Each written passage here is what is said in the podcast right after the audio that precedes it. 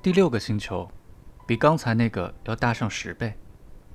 上面住着一位老先生，他在写一本大部头的书。他远远看到小王子走来，便嚷嚷开了：“哇，来了一位探险家！”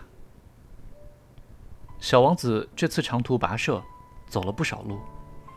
他走到桌边坐了下来，有点气喘吁吁。“你从哪儿来？”老先生问道。“那本厚厚的书是什么呢？”小王子问。“你在这儿做什么？”“我是地理学家。”老先生说道。“什么是地理学家？”“地理学家就是一种学者。”他知道哪里有海洋，哪里有江河、城市、山脉、沙漠。那可真有意思。小王子说：“总算碰上一个有真正职业的人了。”他在地理学家所住的星球四面逛了一遍，发现这是他迄今为止所见到的最壮丽的一个星球了。您的星球真美啊，上面有海洋吗？我无法知道，地理学家说道。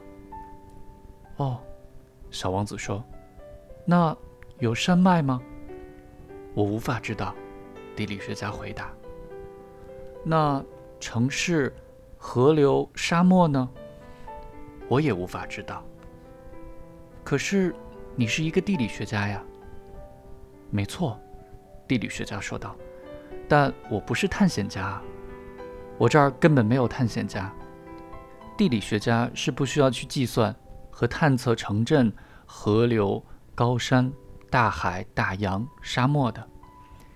地理学家的工作太重要了，根本没有时间到外面闲逛。他绝不能离开办公室。不过，他会从探险家那儿接收信息来作为研究材料。我会问他们问题，记下他们的经历。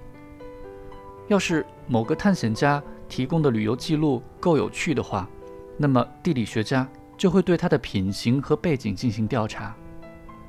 为了什么？一个说谎的探险家会让地理学家写的书很惨，饮酒过量的探险家也是一样。这又是为什么？小王子好奇地问。因为喝醉了酒的人会把一个看成两个，那么地理学家就会把只有一座山的地方。写成两座山。我认识一个人，他就是那种差劲的探险家。小王子说：“这是可能的，因为如果探险家的品德不错，我才会去调查他的发现。你亲自去实地调查吗？不，那太复杂了。不过我会要求探险家提出证据来，例如，假如他发现了一座大山。”就要求他带来一些大石头。地理学家突然兴奋起来：“你是个来自远方的探险家，请你把你那个星球给我描述一番吧。”地理学家打开他的登记簿，把铅笔削尖。他先用铅笔记下探险家的口述，探险家提供证据后，再用钢笔誊写。好了，请谈吧。地理学家说：“哦。”我住的那个地方不是很有趣，小王子说：“那里所有的东西都是小小的。星球上共有三座火山，两座是活火山，一座已经熄灭了。不过谁知道将来会怎么样？你当然不会知道。”地理学家说：“我还有一朵花儿，我对花儿不感兴趣。”地理学家说：“为什么不？”那是我那个星球上最美的东西啊，因为花儿不被列入记录。地理学家说，花儿的生命是短暂的。什么叫短暂？地理学书籍是所有书中最严肃的书。地理学家说道，这类书是从不会过时的，很少会发生一座山变换了位置，很少会出现一个海洋干涸的现象。我们记载的是永恒的东西。但是熄灭的火山也可能会再复苏的。小王子打断了地理学家：“什么叫短暂？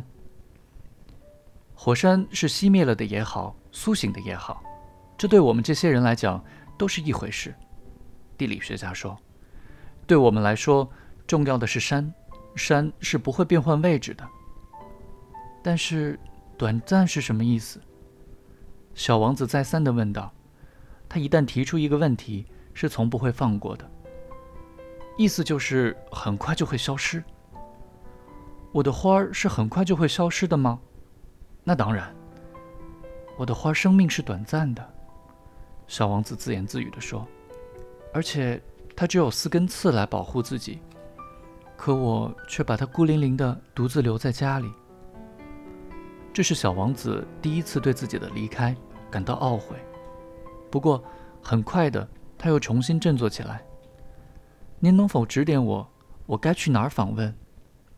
地球，地理学家回答。他的名声不错。于是小王子离开了，心中想念着他的花儿。